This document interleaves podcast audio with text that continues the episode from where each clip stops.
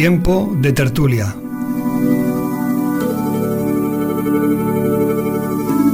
Actualidad, cultura y espiritualidad.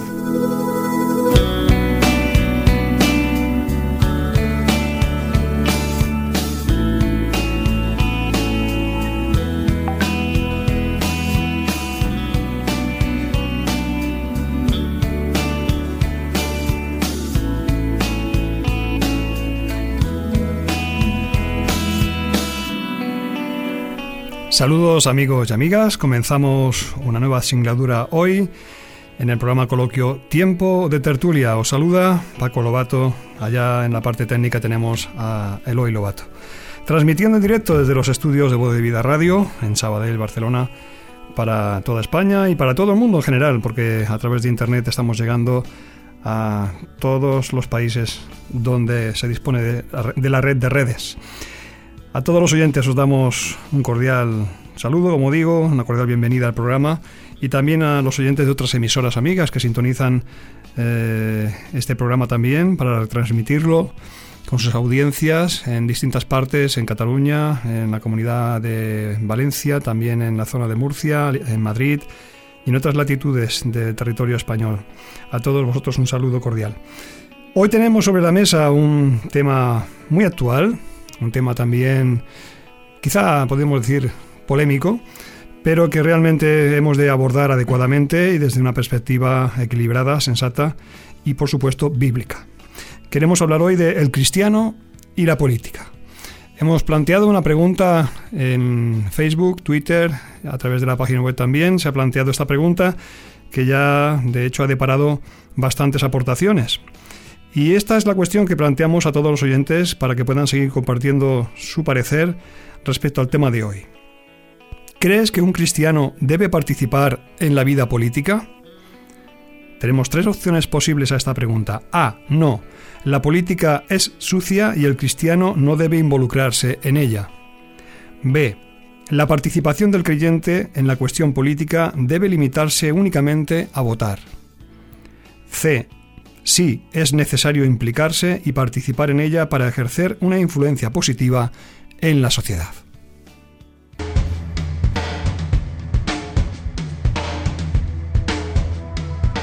Participa en Tiempo de Tertulia. A través del teléfono 93 724 42 23 o por WhatsApp en el número 622 329 002. Por medio del correo electrónico en tiempo de tertulia Y por supuesto en nuestros perfiles de Facebook y Twitter.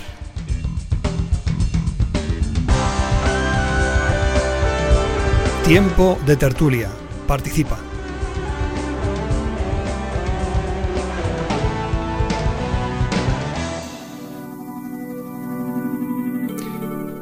Efectivamente, nos encontramos inmersos en un periodo intenso a nivel electoral aquí en España, pues acabamos prácticamente de celebrar unas elecciones generales y en apenas unas semanas tendremos también unas elecciones al Parlamento Europeo, las municipales y autonómicas en la mayoría de comunidades autónomas de España. Y ciertamente es una cuestión esta de la política que nos está tocando muy de cerca en este tiempo. Quizá uno de los debates más controvertidos en el seno del cristianismo eh, se plantea cuando relacionamos fe y política. Nos preguntamos, ¿son compatibles? Y si lo son, ¿hasta qué punto? Así que con nuestros invitados en esta tarde vamos a estar considerando esta cuestión que como digo es delicada, pero es muy actual y para la cual hemos de tener respuestas claras, precisas y concretas. Vamos a abordarla desde una perspectiva, como hemos dicho, también cristiana y bíblica, que creemos también que es necesario eh, plantear desde este, este, punto de vista a nuestra audiencia. Así que queremos ya dar la bienvenida a Fran Cegarra. Buenas tardes, Fran. Buenas tardes. Bienvenido y gracias por estar con nosotros. Siempre es un placer. Gracias, Fran. Paco, Paco Palomino, hoy, estamos todos aquí, todos los oh, franciscos. Paco Palomino, pastor en Canovellas, ¿verdad? Sí. En la Iglesia de Dios. Bienvenido, Paco. Muchas gracias. Gracias por acompañarnos en esta ocasión y estamos contentos de teneros aquí con vosotros, eh, con nosotros en el día de hoy para abordar este tema de el cristiano y la política. Política tiene que ver con la, cosa pública, lo público, lo relativo al pueblo y su gobierno. Y como digo, vamos a estar refiriéndonos básicamente a lo relacionado con el gobierno de la sociedad humana a la actividad política, porque quizá podríamos hablar de distintas vertientes de lo que significa la palabra política, ¿verdad? Lo cierto es que cuando hablamos de esta, este tema, muchos se escandalizan porque han habido numerosos casos de corrupción, han habido, bueno, muy malos ejemplos en esta órbita, pero lo cierto es que lo queramos reconocer o no, la política es necesaria. Eh, hubo un político argentino del siglo XIX que declaró, Leandro Alem es su nombre, la vida política de un pueblo marca la condición en que se encuentra, marca su nivel moral, marca el temple y la energía de su carácter. El pueblo donde no hay vida política es un pueblo corrompido y en decadencia, o es víctima de una brutal opresión. ¿Qué te parecen, Fran, esas palabras de Leandro Alem? Bueno, la verdad que profundas, pero también las veo exactas, ¿no? En lo que es eh, la política que podríamos denominarlo el arte de gobernar, ¿no? Delegado en los hombres. ¿Crees que es necesaria, por tanto, la política, Frank? Bueno, necesaria es, trascendental, es fundamental. Realmente el hombre necesita gobernarse, necesita establecer derechos, límites, eh, orden, etcétera, etcétera y, a más a más eh, encontramos en las escrituras que es algo que Dios le ha dado al, hombre la capacidad de hacer y el deber de hacer. Partimos de una base de que hablamos de política, Paco, dentro de la democracia, que quizá eh, es el menos malo de todos los gobiernos humanos.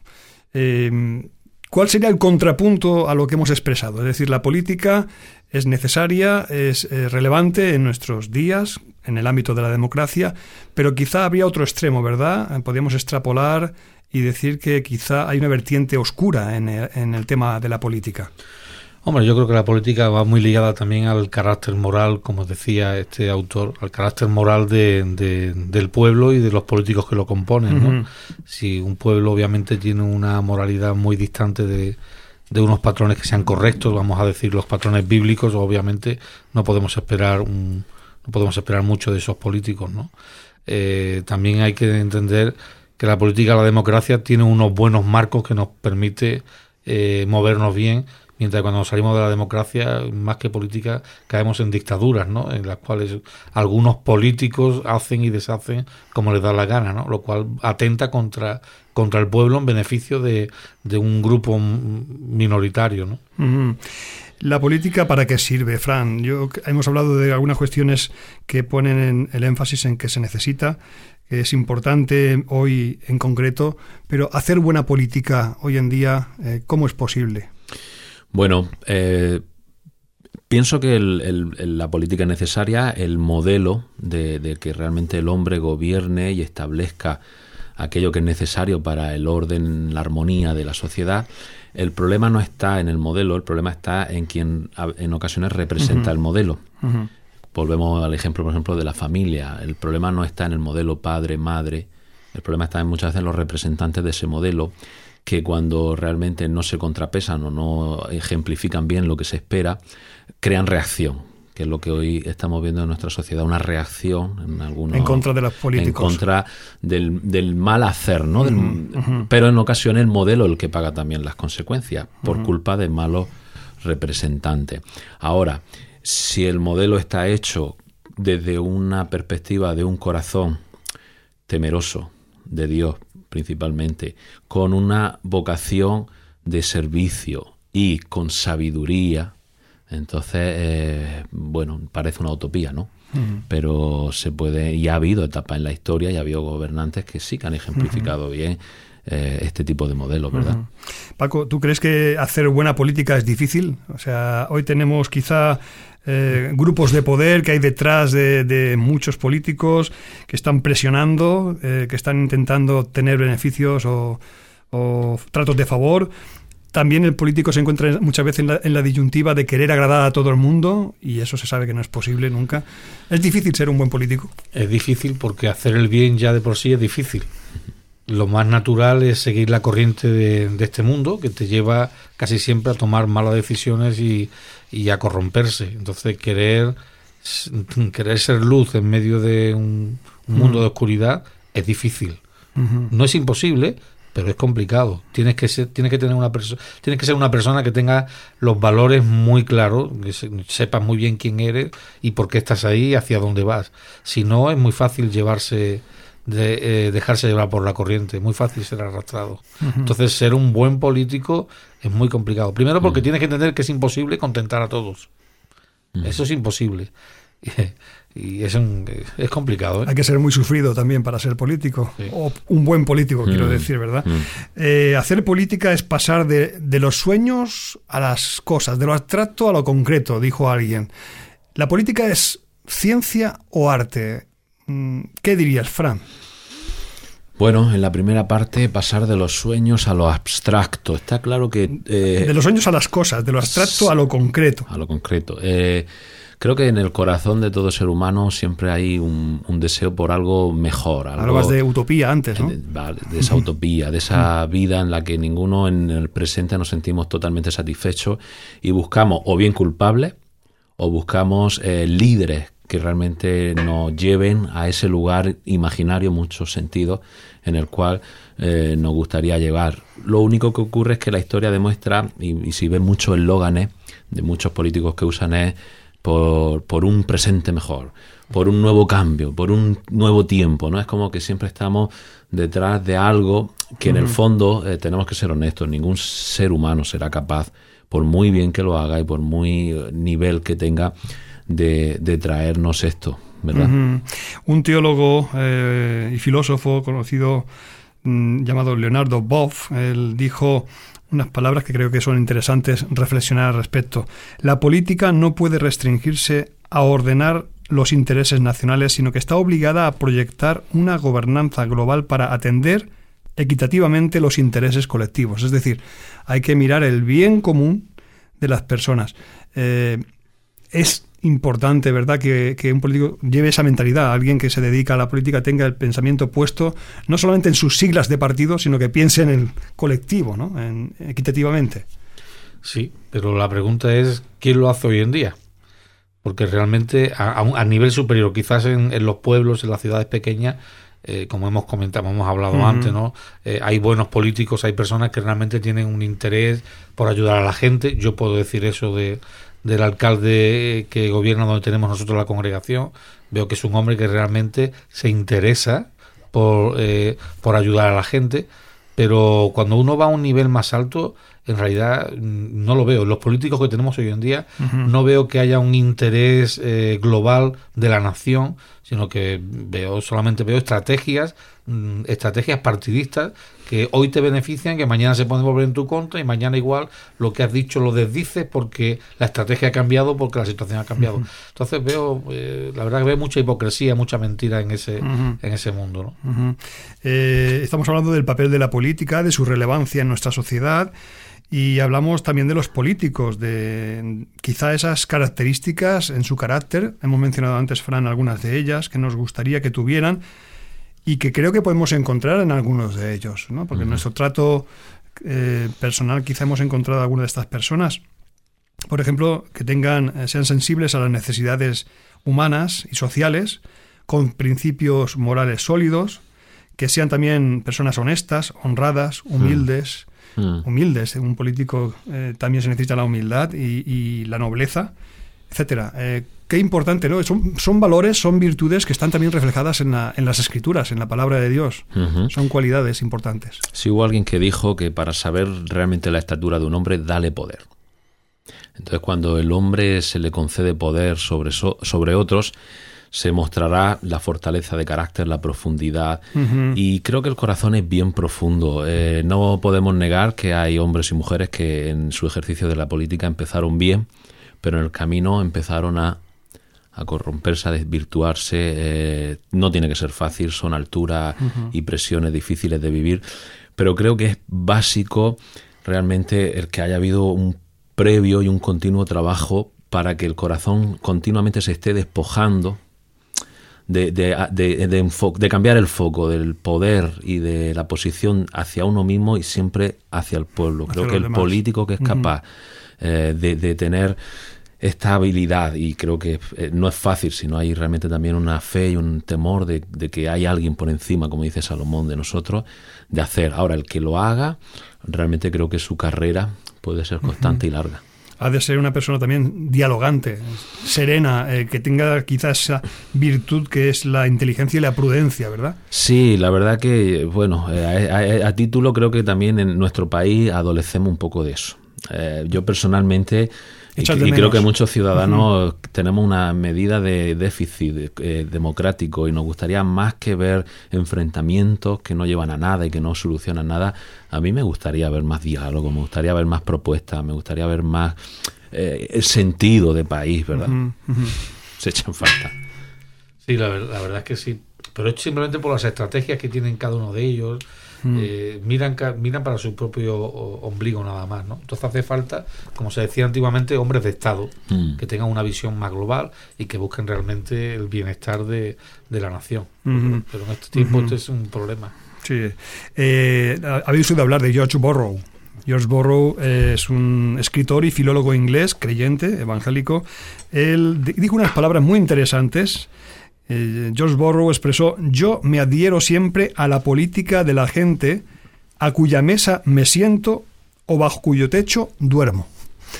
Qué mejor manera de hacer política que estando cerca de las personas. ¿verdad?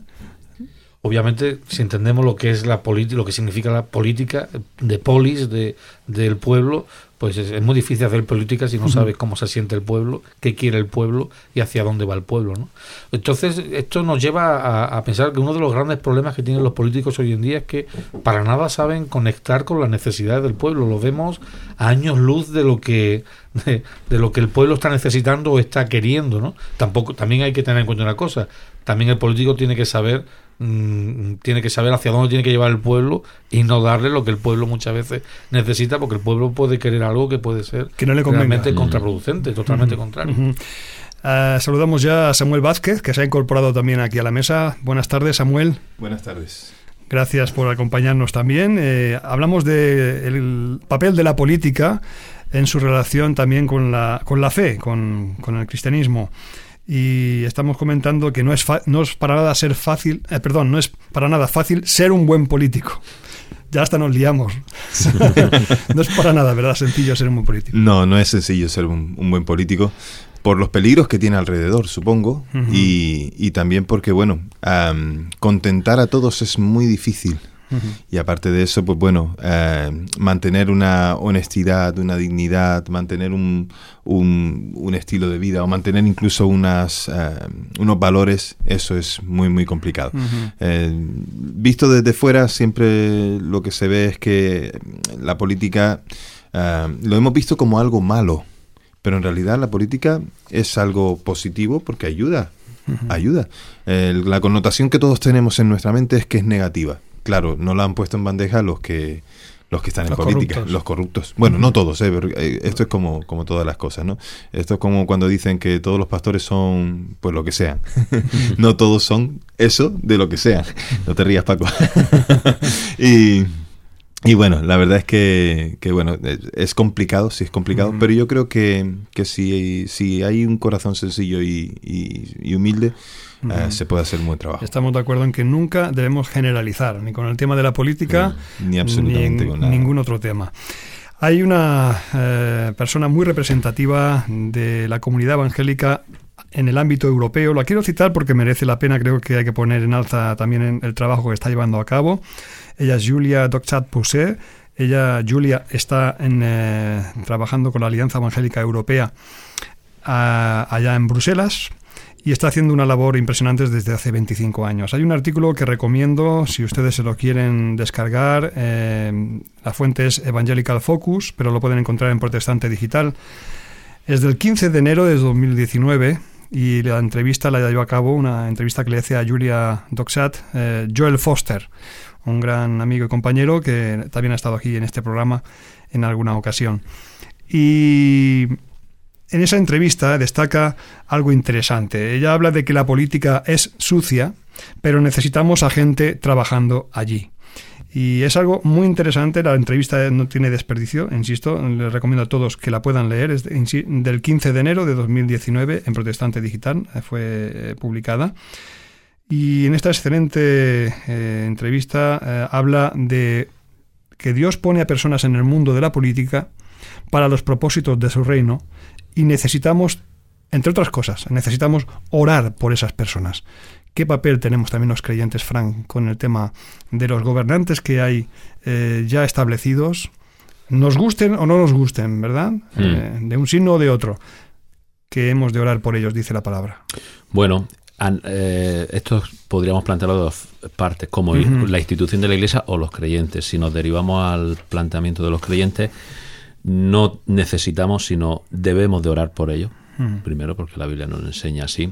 Segundo, estamos llamados a mostrar eh, una actitud mansa también hacia lo que ellos representan, independientemente de sus personalidades o, de su realmente forma de ideología. ideología, forma de hacer, una vez que están instituidos y aquí también el pueblo de Dios, el pueblo evangélico, necesitamos crecer ¿no? en esta dimensión y en esta verdad demostrar una actitud respetuosa, mansa, eh, no quiere decir que no discrepemos, ni que, pero no debemos de hacerlo desde una actitud eh, rebelde o, contraria en un sentido, ¿no? Y creo que en esos puntos nosotros debemos de ya desde un principio plantearnos. Luego eh, sí que tenemos el deber de ejercer toda la influencia posible en la medida que podamos desde nuestra conmovisión, fe, valores, etcétera, etcétera, etcétera. Cuando hablamos de política, inevitablemente tenemos que hablar de ética, porque política y ética, como en la pastoral también sucede, van enlazadas. Eh, Winston Churchill, todos conocemos a aquel primer ministro inglés, durante la Segunda Guerra Mundial, eh, él dijo que el político debe ser capaz de predecir lo que va a pasar mañana, el mes próximo y el año que viene y de explicar después por qué fue que no ocurrió lo que él predijo. Aquí nos, podemos echar a reír un poco porque es muy irónico, mm. es verdad, pero eh, ¿cuántas promesas tiene que decir un político para que luego se tenga que desdecir, ¿no? O, adornar, Paco. Ese es el tema, que eh, muchos de los políticos, no todos, pero una gran parte de estos que están a este nivel, eh, han perdido la credibilidad de la gente del pueblo. Y la han perdido porque mm. hacen un sinfín de promesas que, yo creo que son incumplibles, no, no, son, no hay manera de, llevarlas a cabo y al final la gente termina termina no yendo a votar muchas veces precisamente porque no, no puede confiar en ninguna de las personas que supuestamente les tiene que representar ¿no?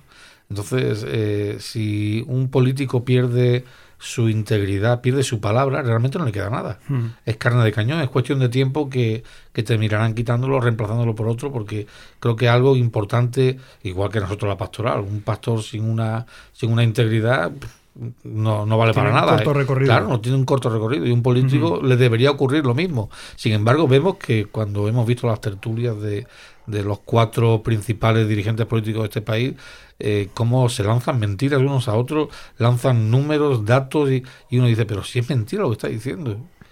Y se quedan tan, tan panchos. Se quedan tan panchos. Eh, Samuel, ¿crees, por tanto, en base a lo que estamos mm, diciendo, eh, que la moral y la política son poco compatibles? Em, ¿O es posible que sean compatibles? Yo creo que son compatibles. Lo que pasa que, bueno, es, lo que veníamos hablando, siguiendo el hilo conductor. creo que, la, gente eh, lo que ha visto es gente inmoral que está en la política. Por lo menos en su manera de hablar y en su manera de hacer las cosas muestra su inmoralidad. Pero yo creo que la política tiene que ser, tiene que estar asociada a la moral. Lo que pasa que no sé si es que ya nos hemos acostumbrado a ver tantas cosas negativas que ya mm. lo, hemos dado por bueno. Por eso es la cuestión de que si votamos es... ¿Qué votamos? Eh, lo, lo, que he escuchado alguna vez que me parece muy gracioso es, pues voy a votar a lo menos malo.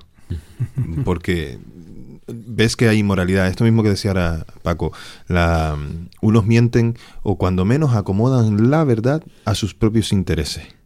Y esto es, no es mentir, pero también es defraudar, es, es engañar, es, mm. es acomodarlo a, ti, pero o, como incluso sacar algo de su contexto para, para, que sea un pretexto. ¿no? Lo cierto es que hay políticos corruptos, pero no todos los políticos mm. son corruptos y esto naturalmente lo estamos subrayando también en el Hay gente muy honrada que trabaja honradamente y, trabaja. Eh, mm, visto desde una perspectiva eh, sana, la política es un, es un campo eh, de renuncia a un montón de cosas porque es trabajar para la gente sin, sin llevarse nada a cambio. O sea, ya sé que lo que estoy diciendo es totalmente contrario a lo que vemos, pero sería así. O sea, mucha gente que está en política se sacrifican. Se sacrifican de otras cosas. Dejan trabajos seguros, dejan empresas, dejan... Correcto, correcto.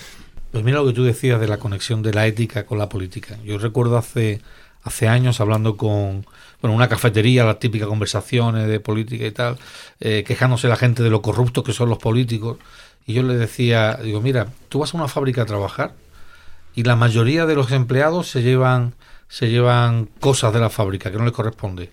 Están trabajando en una cafetería o están trabajando en cualquier cosa y la mayoría de la gente se lleva, se lleva cosas y la, el argumento que usan es para la porquería que me pagan como una excusa, un derecho de llevarse cosas. Entonces yo, yo le decía a alguna de estas personas con las que hablaba, le decía, si a un nivel de la sociedad mm, sencillo, como un trabajador en una fábrica, eh, tiene un nivel de moralidad bajo, tampoco podemos esperar que los políticos, cuando lleguen a, ese nivel, sean, eh, sean más aptos o sean moralmente más correctos que nosotros. Porque al fin y al cabo, los políticos que tenemos eh, en, en nuestro país es un fiel reflejo de lo que es la sociedad. Cuando hablamos de corrupción en la política, lo que estamos diciendo es que tenemos un país que es totalmente corrupto desde sus bases y sus principios. Cuando una persona es inmoral y tiene el corazón sucio, va a robar aquello que tiene a su alcance. Si lo que tiene al alcance son 10, robará 10. Si lo que tiene al alcance son 10.000, va a robar 10.000. Por Entonces, claro, eh, este, este detalle que ha dicho Paco es interesante porque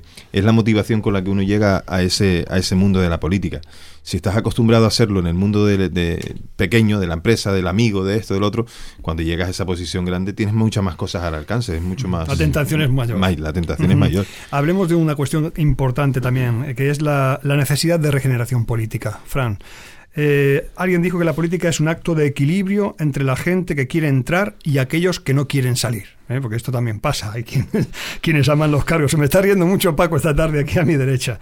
pero la verdad es que un político piensa generalmente en las próximas elecciones. Pero mm. como hemos hablado aquí antes, un estadista, un estadista, alguien que realmente es mm, una persona inteligente mm. y, que realmente es un político que da la talla, no piensa solo en las próximas elecciones, piensa en la próxima generación. Eh, hablemos de este cambio, relevo generacional que se está necesitando, que estamos viendo que está sucediendo también en nuestro país, ¿verdad? Eh, ¿Y qué papel desempeña?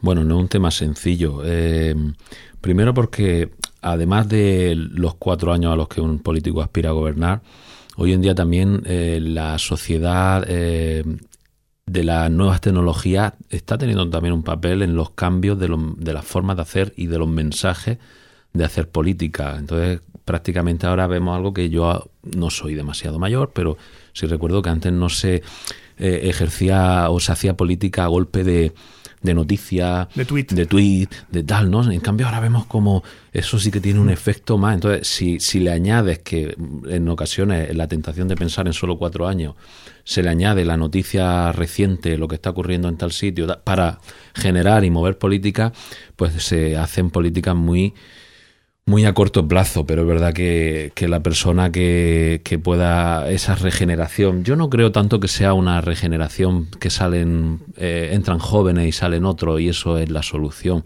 Más bien está en que aquellos que entren puedan tener esa capacidad, esa visión y esa mira de altura, que no es imposible porque en otra etapa de la historia, lo que pasa es que en España, pues como llevamos un déficit, que fue cuando se abortó la reforma, pero no dos países donde la reforma realmente pudo calar y la reforma trajo esos cambios democráticos profundos.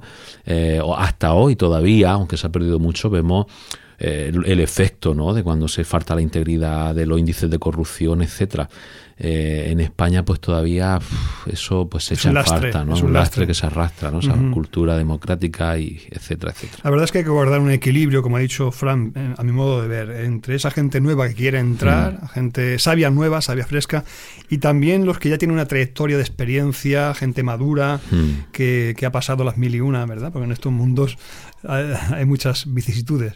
Yo, yo me reía porque eh, cuando uno llega al poder, ¿cuántos políticos hemos escuchado que dicen, eh, no, esta es mi última legislatura, o yo solamente voy a estar cuatro años y luego abandono? Y llega el momento y nadie quiere abandonar porque el poder obviamente embriaga mucho y gusta mucho.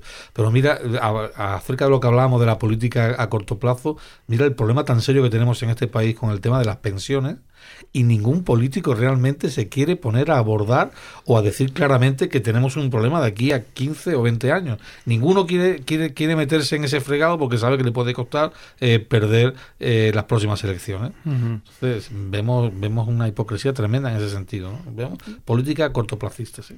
Realmente es un tema muy difícil el que has tocado de las pensiones. No es el tema de hoy, pero indirectamente llega ahí, ¿no? llega al ámbito de la política. Es así. Eh, una cuestión que creo, Samuel, que nos hace pensar, antes de hacer una breve pausa musical. La política no es en cierta manera una religión. Porque claro, yo me pongo a mirar, veo la iconografía, veo la liturgia, entre comillas, la puesta en escena, los meetings, ¿no?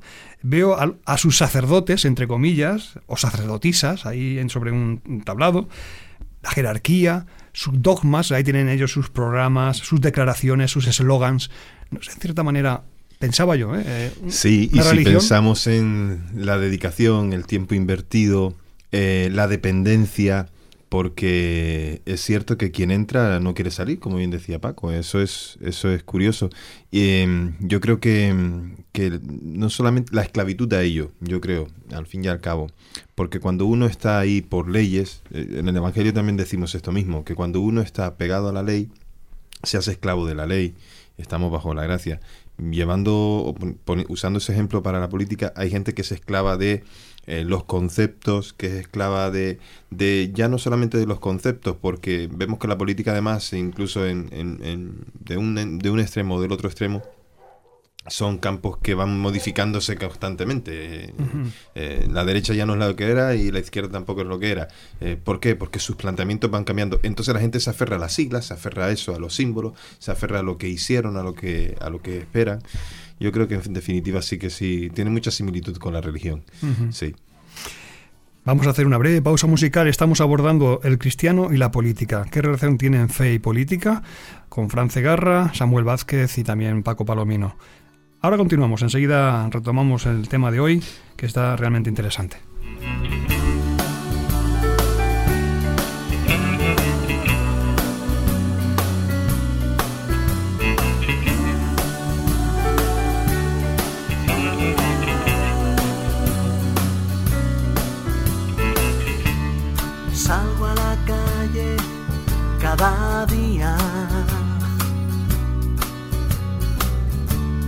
Quizás a buscar algo en la vida.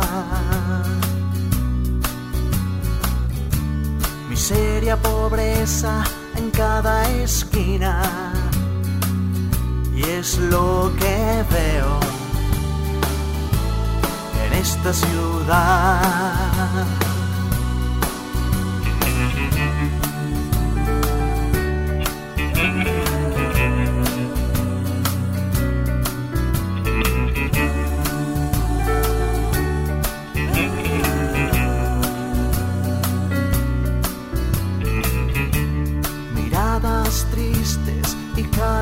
Sucias, zapatos rotos o pies descalzos,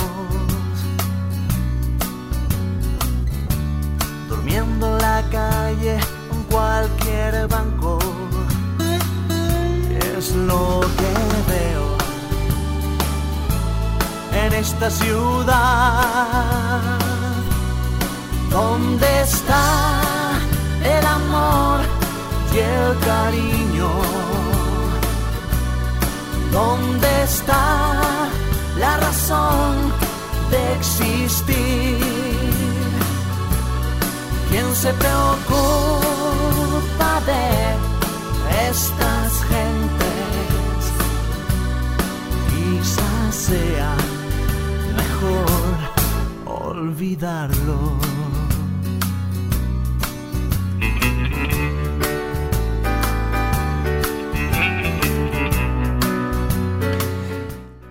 Estamos planteando una pregunta muy interesante también para el día de hoy. ¿Crees que un cristiano debe participar en la vida política? A. No, la política es sucia y el cristiano no debe involucrarse en ella. B. La participación del creyente en la cuestión política debe limitarse únicamente a votar. C. Sí, es necesario implicarse y participar en ella para ejercer una influencia positiva en la sociedad. Y ya han sido varios los oyentes que han dado su aportación al programa. Quiero citarlo ahora porque luego al final siempre nos falta tiempo y omitimos hacerlo. Y quisiera, pues por ejemplo, reflejar la opinión de Javier, que dice, bueno, nos eh, aporta aquí una frase de Charles Spurgeon que dice, solo los tontos creen que política y religión no se discuten. Es por eso que ladrones siguen en el poder y falsos profetas predicando. Interesante esa reflexión. Eh, Paco dice la C, Fran dice la C, ya no hace falta que os pregunte, os veo aquí ya en Facebook. Eh, también Miguel Ángel opina que la C, por supuesto. Francisco eh, Villascusa hace una aportación algo más extensa. Dice, la luz no se debe esconder debajo de la mesa. Hay que confrontar lo que se hace mal y sin luz no se puede discernir. No se puede ver con claridad y la oscuridad se puede ver como algo normal, cuando no es así. Siempre la fe, opta eh, por opinar Francisco. No podemos dejar cauterizar las conciencias. Ulger Lara dice creo que la C, porque así como estamos, vemos que estamos sentenciados al suicidio cultural y cristiano, porque todos los gobiernos apuntan a ideologías que atentan con los fundamentos bíblicos y cristianos. Y entonces, ¿cómo nos ayudaría que se pueda cumplir la misión de Dios? Creo enfáticamente preparándonos para tener líderes que dirijan este país. Fina, Fina nos dice, claro que es necesario. ¿Dónde se pone la luz? ¿Se esconde? En modo de pregunta, ¿verdad? Eh, Francisco Cuenca dice, la C, opino yo.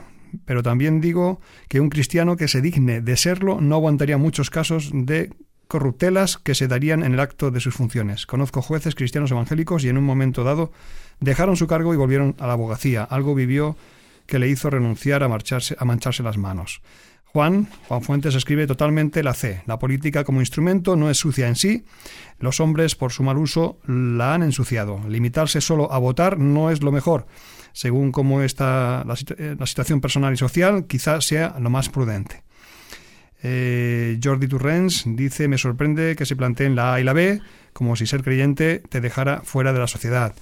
Miriam, eh, pues también dice, bueno, aquí no veo la respuesta de Miriam directamente, bueno, no importa, eh, simplemente vemos aquí los comentarios de los oyentes, Dani también, la influencia puede ser tanto negativa como positiva, depende de la persona y su perspectiva de lo secular. Pero todo el mundo, independientemente de creencia eh, o Pokémon favorito, dice, debería estar a tope con la política, por supuesto. Bueno, son expresiones de los oyentes que estamos recogiendo a través de Facebook. hemos planteado esa pregunta y queremos recordar a todo el que desee intervenir en el programa que puede hacerlo.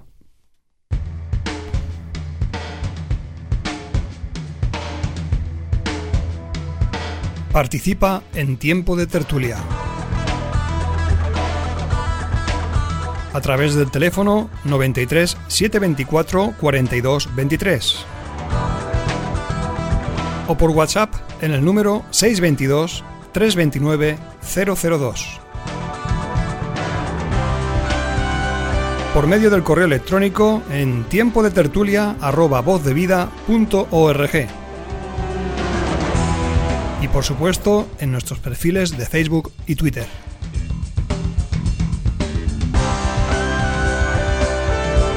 Tiempo de tertulia. Participa.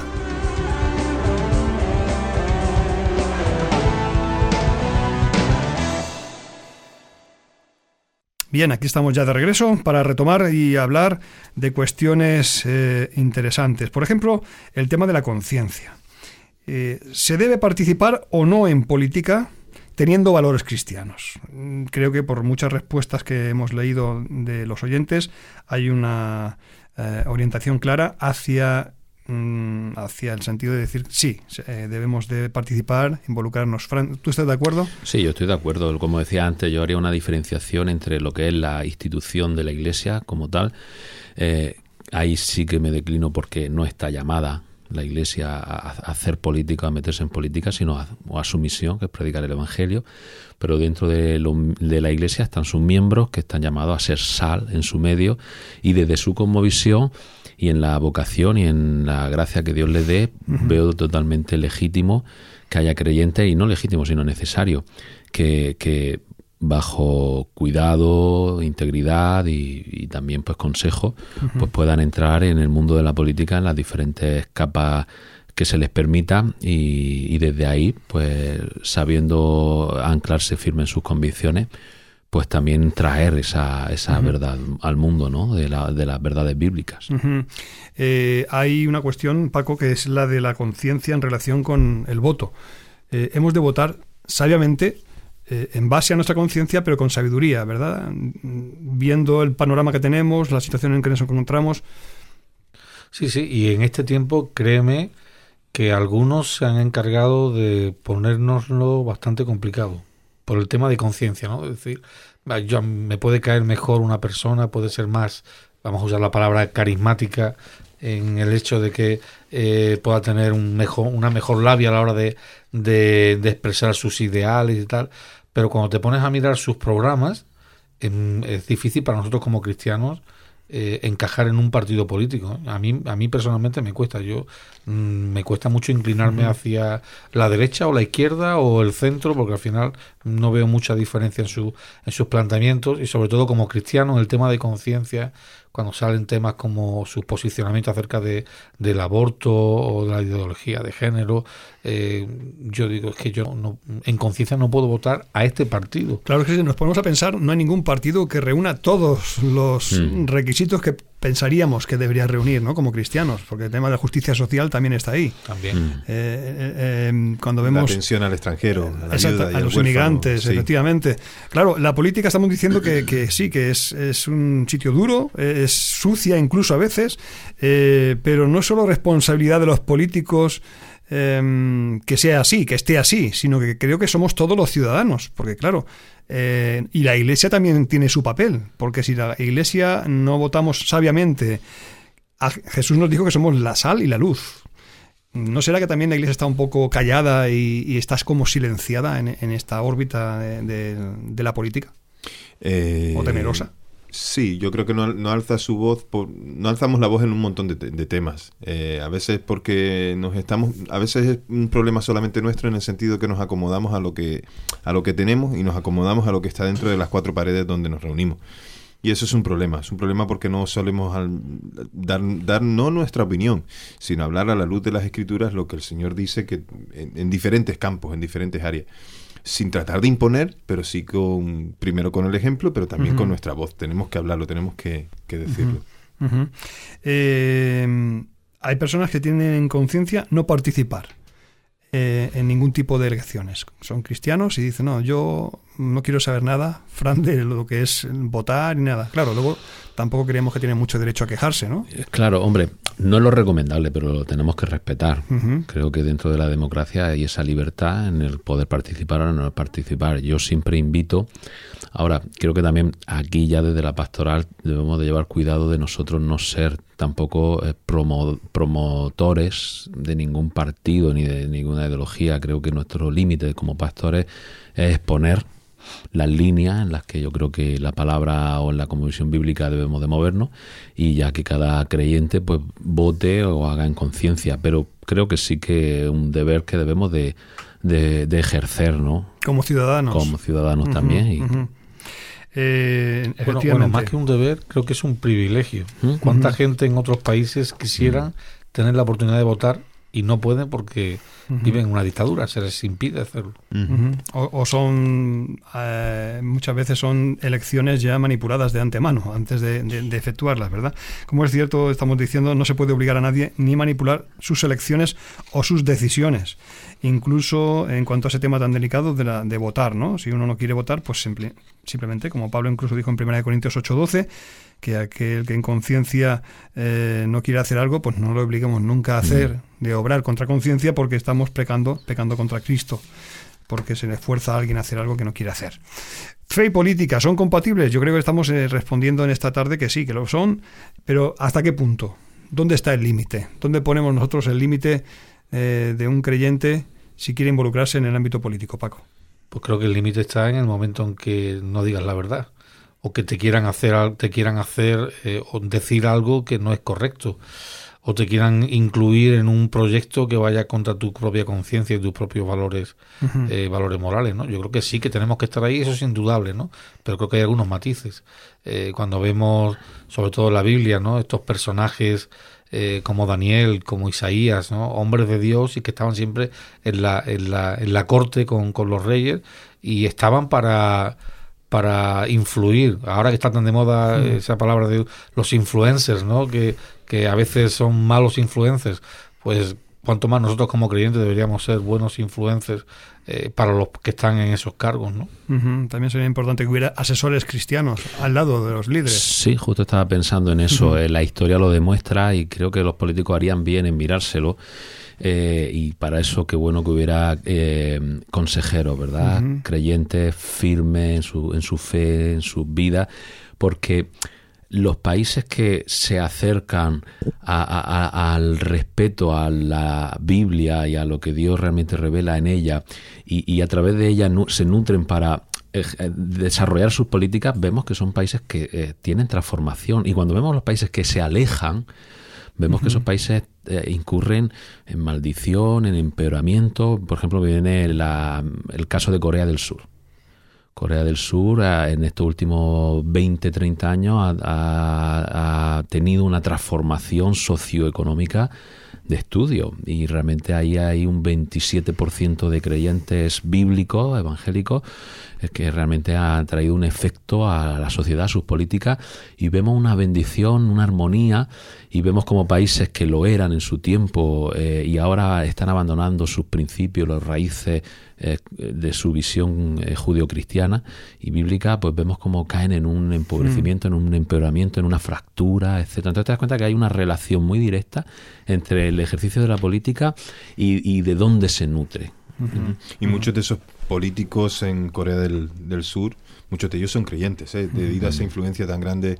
Eh, está pasando ya también en Latinoamérica. Muchos eh, creyentes están accediendo a la política porque el número de creyentes en Latinoamérica, el número de creyentes evangélicos en Latinoamérica está creciendo y también acceden a... y hay una demanda social, hay una demanda social. Es que yo me imagino que aquí en España somos, diría, el 1% de la población, a lo mejor si llegamos, si somos generosos, el 1% de evangélicos y naturalmente no somos todavía una fuerza... Y hay, hay ejemplos ya de, consejeros cristianos para políticos en la política. Yo puedo hablar de ejemplos en Canarias, eh, donde el presidente del, del, gobierno de Canarias y el presidente del Cabildo de Tenerife y el presidente del Cabildo de Gran Canaria tienen a un consejero que es un, pastor de las, de, las islas, que trabaja en otros campos, eh, no solamente eh, evangélicos, o sea, no solamente como pastor, bueno, es un pastor eh, de, doble vocación, es pastor y tiene su, su trabajo, y, y, de hecho, bueno, se ora con ellos, se les da consejos, se les dice la perspectiva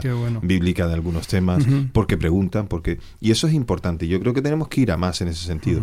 Y creo que esto en esto ha ayudado mucho. Hay, hay muchas maneras de hacer política, si se podría decir, eh, y la iglesia ha participado en alguna manera en la parte social, porque ayudar a las personas es, es, es nuestro campo de amor, el que Dios nos demanda. Es política. Y es política. Amar al prójimo. Amar al prójimo. Entonces, estamos haciendo mucho. Y ese reconocimiento en ese trabajo, eh, particularmente, ¿no? hablo de lo que conozco en las Islas Canarias, está teniendo eh, su influencia. De hecho, ahora se celebra el Día de eh, el Día de Canarias, el Día de la Comunidad Autónoma, y, una iglesia con su entidad, con su pastor, serán reconocidos por la labor que, allí realizan.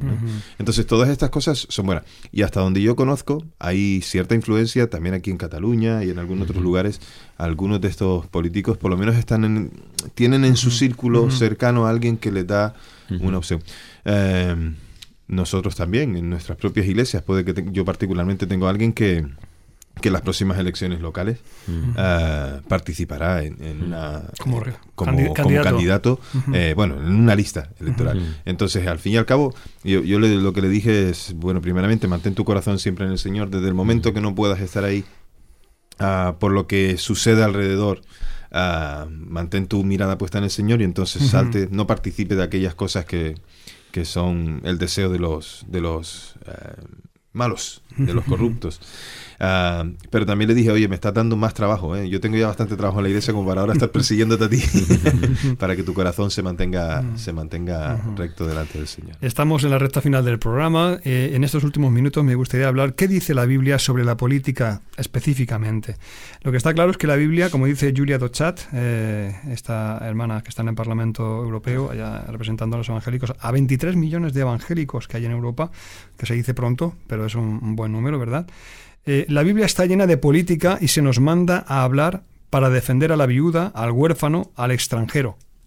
Esos son valores que se tratan en la política, naturalmente. Esos tres tipos de personas simbolizan a los más vulnerables. Se nos ordena luchar por la justicia, tratar a los trabajadores y a los clientes y clientes comerciales de manera justa. La Biblia tiene mucho que decir acerca de cómo se debe dirigir la sociedad. Y como hemos mencionado también hace un momento, la simple frase ama a tu prójimo tiene inmensas implicaciones sociales y políticas.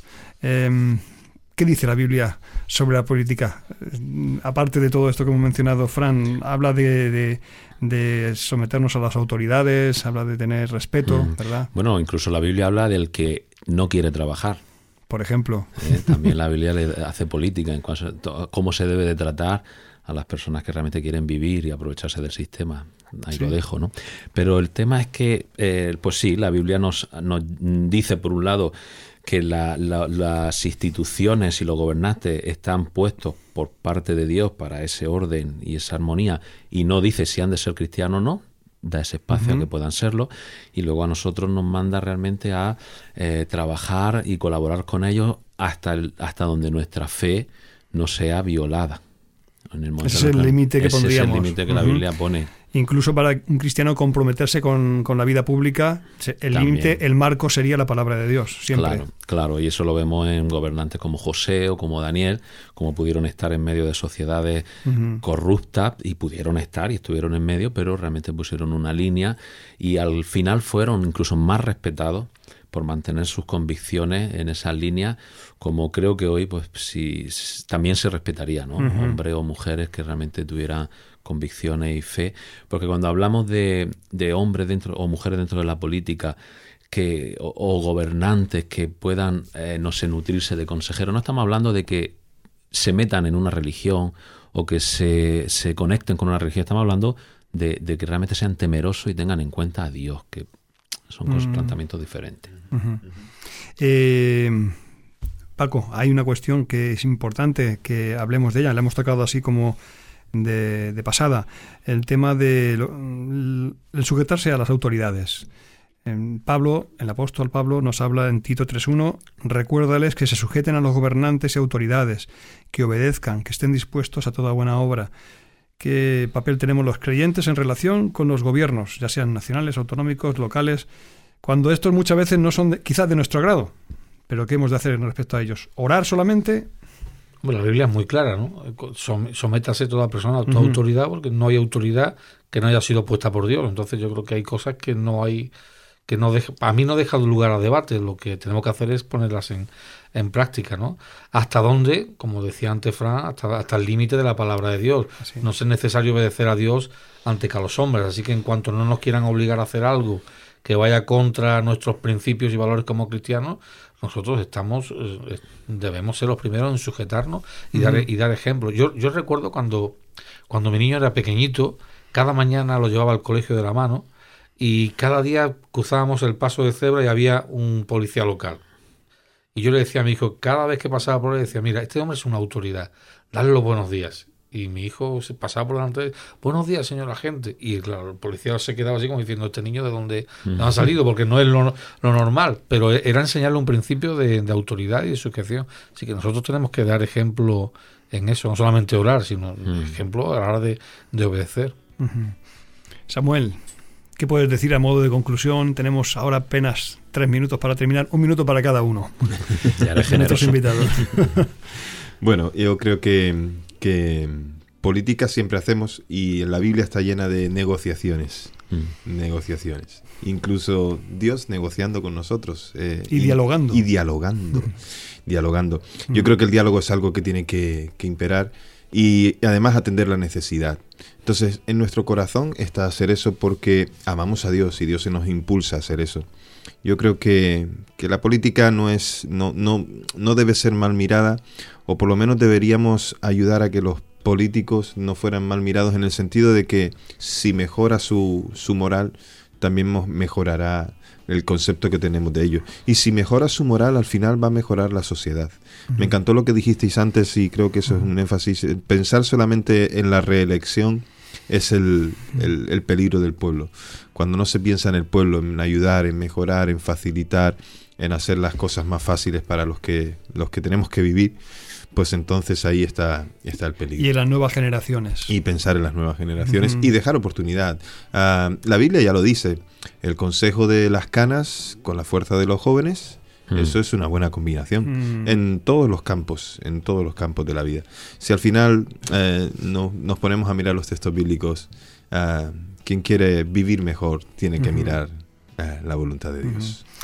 Fran, tu minuto. Bueno, eh, eh, Salomón escribía en Eclesiastes algo muy interesante. Hablaba de un rey viejo que ya la gente lo desechaba y de pronto aparecía un joven y todos querían seguirlo hasta que ese joven se vuelve a hacer viejo como el anterior y ya no lo quieren a él. Y, entonces habla, vuelvo al principio, eh, hay una necesidad de algo más mayor, de una esperanza y de una seguridad en el corazón del ser humano y cuando se ponen las personas por muy bien y, agradecidos de que tenemos un país pues democrático y con sus defectos, pero también vamos a, valorar todo lo conseguido y a respetarlo.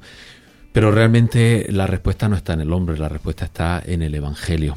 El Evangelio es la respuesta de Dios para transformar al hombre. La Iglesia debemos de ser portadores de esa buena noticia y esa esperanza que en el hombre no está, sino está en el hombre de los hombres Jesús. Pero también invitar y ser luz para que en medio de una sociedad tan complicada, donde hace falta sabiduría, pues que hay sabiduría de Dios en las escrituras para que realmente nuestros gobernantes puedan hacerlo mejor si quieren. Un día estaba predicando en una iglesia en, el estado de California y a mí siempre me gusta mucho preguntarle a los jóvenes eh, qué carrera vas a estudiar, qué es lo que quieres ser en el futuro.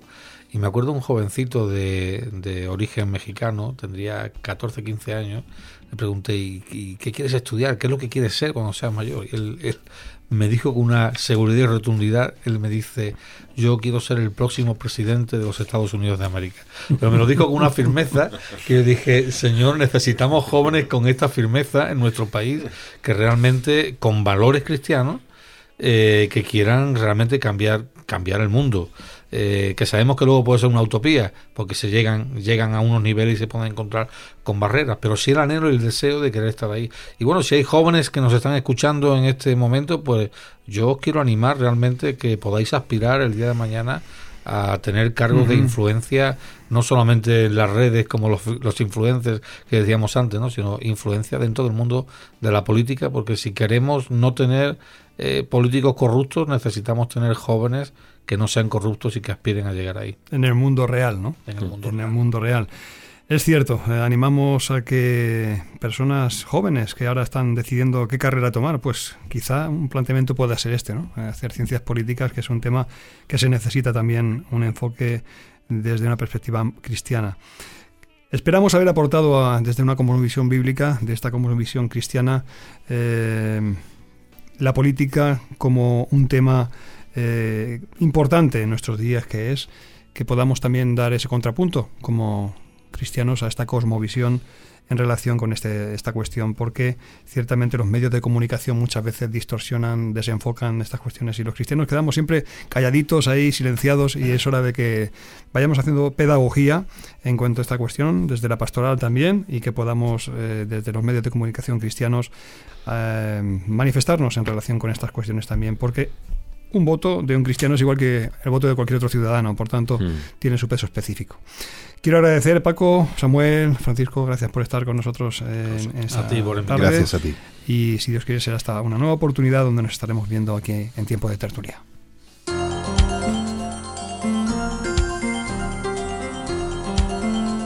Sintoniza cada jueves a partir de las 6 de la tarde, tiempo de tertulia actualidad, cultura y espiritualidad.